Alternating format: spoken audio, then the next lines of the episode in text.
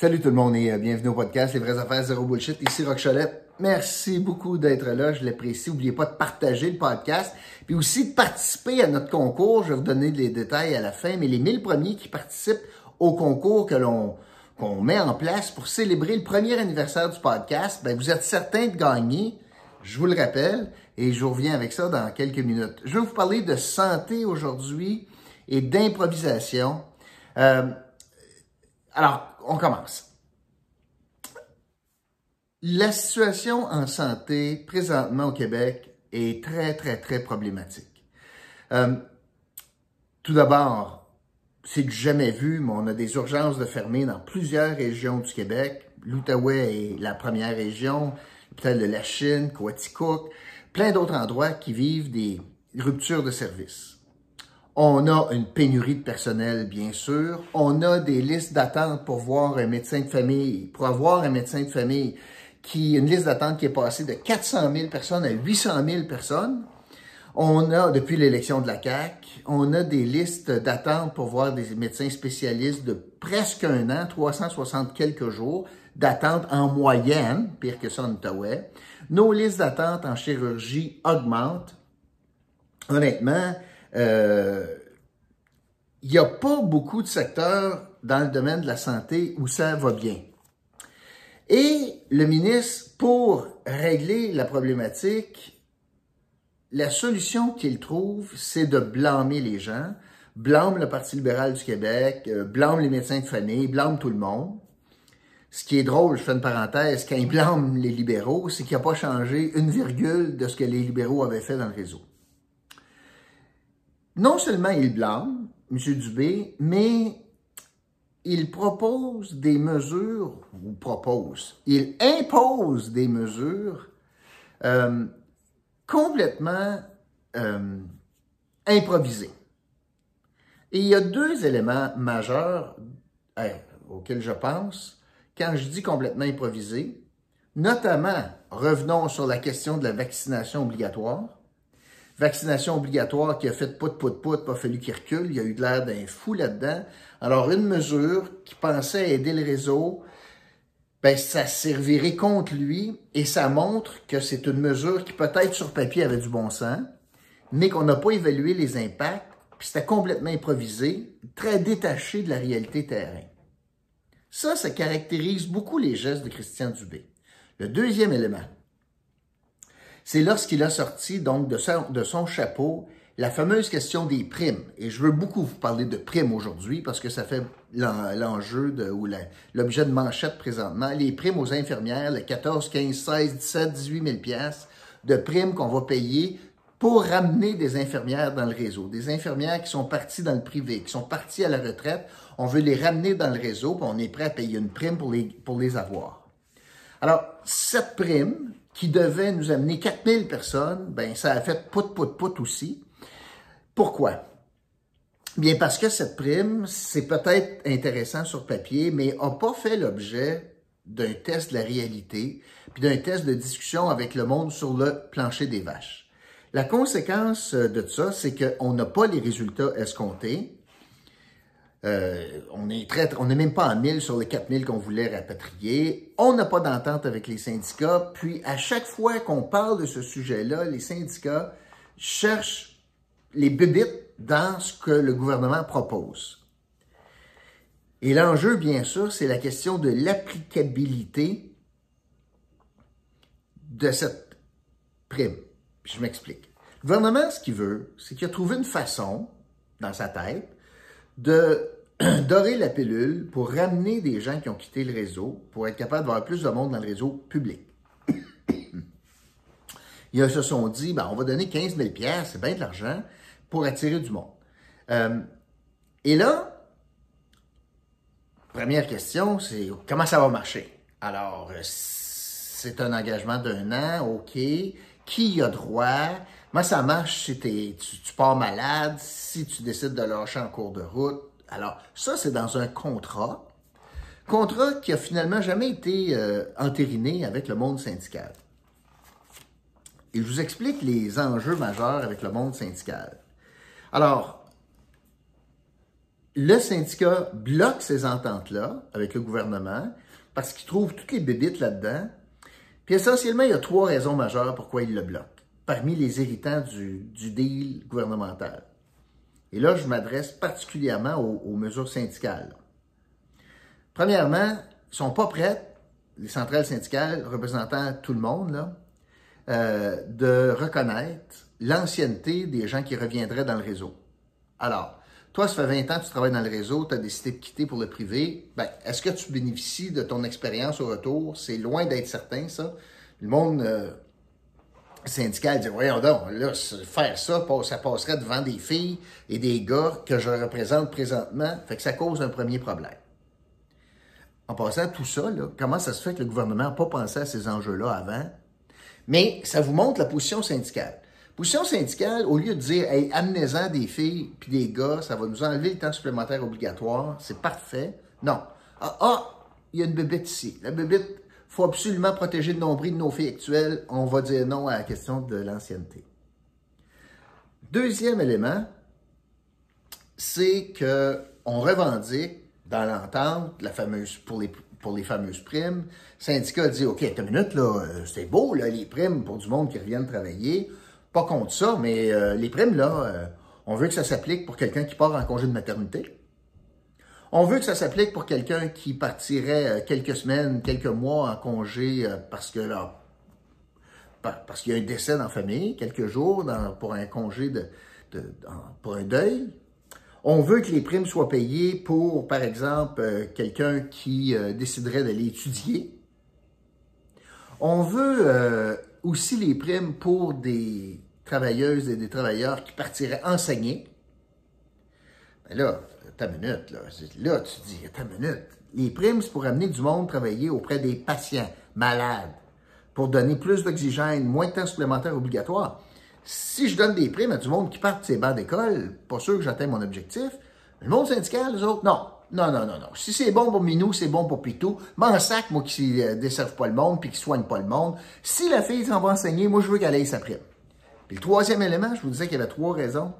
Le troisième élément, écoutez bien celle-ci, là, c'est que le monde syndical veut absolument que les délégués syndicaux, qui font donc des employés qui ont des libérations syndicales, ben, pendant qu'ils font du syndicat, à temps complet, il y en a 300 au Québec, semble-t-il, ben, pendant que ce monde-là font du syndicalisme à tous les jours, ben, le monde syndical dit non, non, eux autres aussi, ils ont le droit à ce prime-là, on va leur donner euh, prime COVID, 15 000 Je vous rappelle que les gens qui sont en libération syndicale, euh, ça soigne pas beaucoup de patients, ça travaille pas beaucoup la nuit, ça fait pas beaucoup de temps supplémentaire obligatoire, ça a un horaire prévisible, ça vit pas avec la tension puis la pression de soigner des patients. Puis eux autres revendiquent, là, puis ça bloque dans, dans la machine, puis c'est ce que le ministre disait. Eux autres revendiquent, non, non, non, non. Si l'infirmière à l'urgence a ça, ben moi je la veux dans mon bureau du syndicat. Puis c'est de cela surtout que je veux vous parler.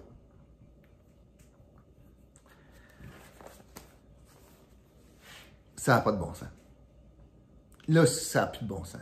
Puis après ça, on se demande comment ça se fait que le réseau est ingérable, puis comment ça se fait qu'on a un réseau de la santé qui est dur à faire bouger. Quand tu as des attitudes syndicales comme ça, j'ai entendu trois représentants syndicales, les trois disent, ben, on y a droit, regardons, c'est un congé autorisé, congé de, pour faire du syndicat, c'est un congé autorisé, puis on devrait avoir le droit à ça.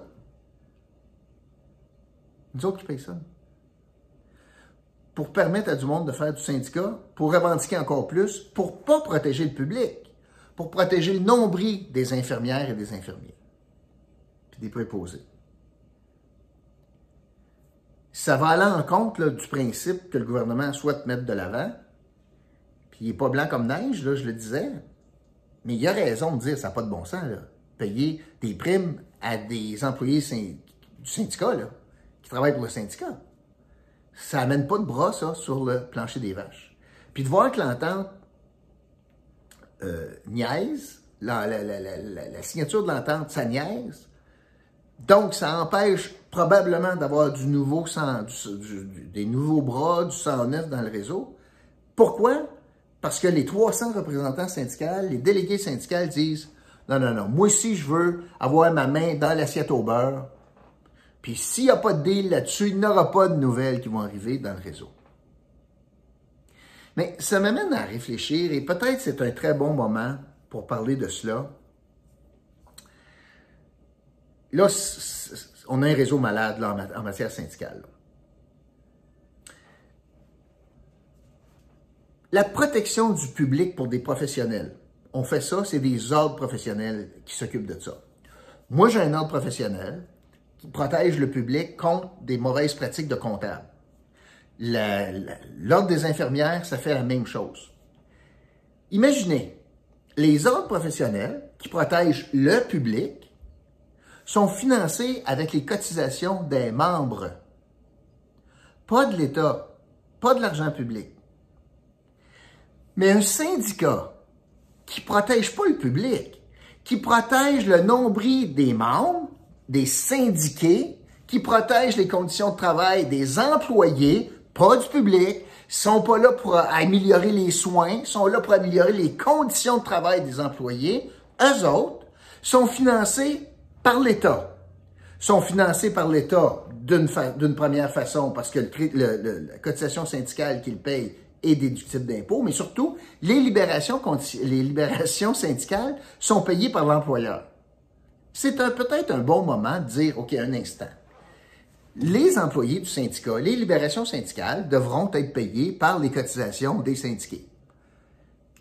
Que les syndiqués payent les libérations, puis s'ils veulent leur payer la prime, le 15 000, avec leur cotisation syndicale, ils les paieront. J'essaie de comprendre, moi, pourquoi est-ce que c'est tous les Québécois qui devraient payer pour les leaders syndicaux dans les hôpitaux? Pourquoi est-ce qu'on paye ça? Alors qu'ils défendent pas l'intérêt commun, ils défendent pas le bien collectif, ils défendent l'intérêt de leurs membres, des syndiqués, des infirmières syndiquées, des différents syndicats. Fait que les libérations conditionnelles, pourquoi on parle de ça? C'est parce que présentement, les libérations conditionnelles, les libérations syndicales, pardonnez-moi, les libérations syndicales sont payées par l'employeur. C'est sur le payroll. Puis là, on dit, hey, moi, je veux la prime. Arrêtez-moi ça ça serait peut-être un bon moment de dire là, la récréation dans le monde syndical au Québec, c'est terminé. Là. Vous voulez être représenté par un syndicat, il n'y a pas de problème. Mais vous allez payer ça à même vos cotisations syndicales. Les syndiqués vont payer pour leurs représentants, qui vont défendre bec et ongle leurs euh, conditions de travail, mais vous allez payer pour vos porte-paroles. C'est pas à tous les contribuables à payer des représentants syndicaux qui travaillent contre l'intérêt commun dans ce cas-ci. Ils travaillent pour l'intérêt purement des membres.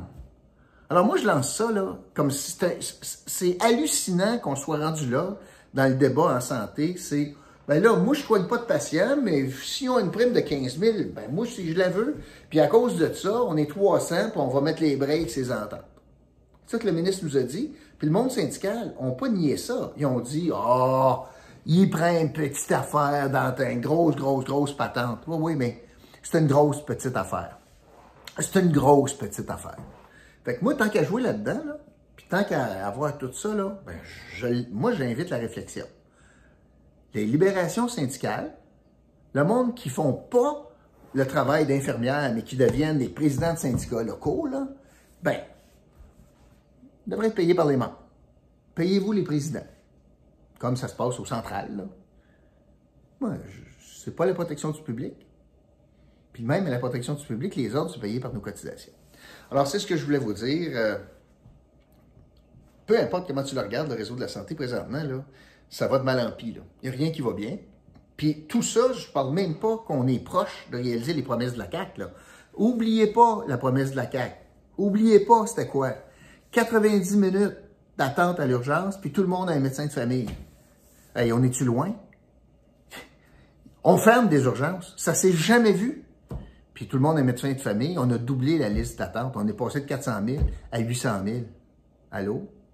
Fait que, non. Mais le cancer dans le réseau de la santé, plus qu'on regarde ça, plus qu'on voit, c'est le monde syndical. Hey, on les appelait nos anges. Ouais, nos anges. Le monde sur le terrain, puis qui travaille fort, les filles, puis les gars qui sont des infirmiers de terrain, là, puis qui travaillent, puis ils ont des corps de travail, puis ils ont plusieurs patients, puis c'est dur, des conditions tough, dans des locaux vétus souvent, puis dans des conditions difficiles, des patients difficiles, puis tu sais jamais si tu es capable de repartir le soir parce qu'il y a quelqu'un qui a calé malade, puis qui s'est pas montré à la face, puis tu es obligé de rester. moi, j'ai une sympathie énorme pour ce genre de personnes-là. Mais de voir quelqu'un qui fait plus ça, qui est dans son bureau du syndicat, puis dire Ouais, non, moi, je ne signerai pas de deal, puis je ne propose pas de deal pour alléger la tâche de ces gars-là, puis ces filles-là, parce que moi, je le veux 15 000 aussi. Je trouve ça absolument déplorable. C'est ça, c'est la formule RAN, c'est la cotisation obligatoire syndicale, puis en plus d'une libération syndicale, mais c'est nous autres qui payent pour ça. C'est l'employeur. Ça n'a pas de bon sens. Je veux vous remercier d'avoir euh, donc, partagez cela avec moi. Puis, n'oubliez pas, concours extraordinaire, inscrivez-vous. Concours d'un an de podcast. C'est du 8 novembre au 8 décembre. Ça fera un an le 8 décembre. Et euh, concours absolument sauté.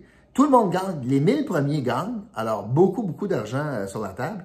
Mais également, je vous promets un petit cadeau surprise si vous prenez le temps de, ou bien écouter l'ensemble de la description du concours avec Bruno dans une vidéo que vous avez en annexe, en lien, euh, en lien dans la description. Puis, euh, vous pouvez aussi vous inscrire directement dans la description pour, sur le site du concours. Voilà. Merci beaucoup euh, d'avoir, euh, d'avoir été là. Puis, je vous retrouve demain pour un autre podcast, Les vraies affaires zéro bullshit. Oui, salut.